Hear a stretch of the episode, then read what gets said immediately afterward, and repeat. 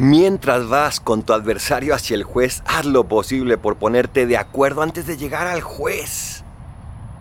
Mientras estás en esta vida y le tienes que pedir perdón a alguien o tienes que perdonar a alguien, haz lo posible por hacerlo ya. No te esperes, no lo dejes pasar, porque eso es muy importante para tu corazón y para el corazón de esa persona. Necesitamos esa armonía de corazones para poder, en un futuro, contemplar a Dios con la paz de quien se entregó en esta vida para amar.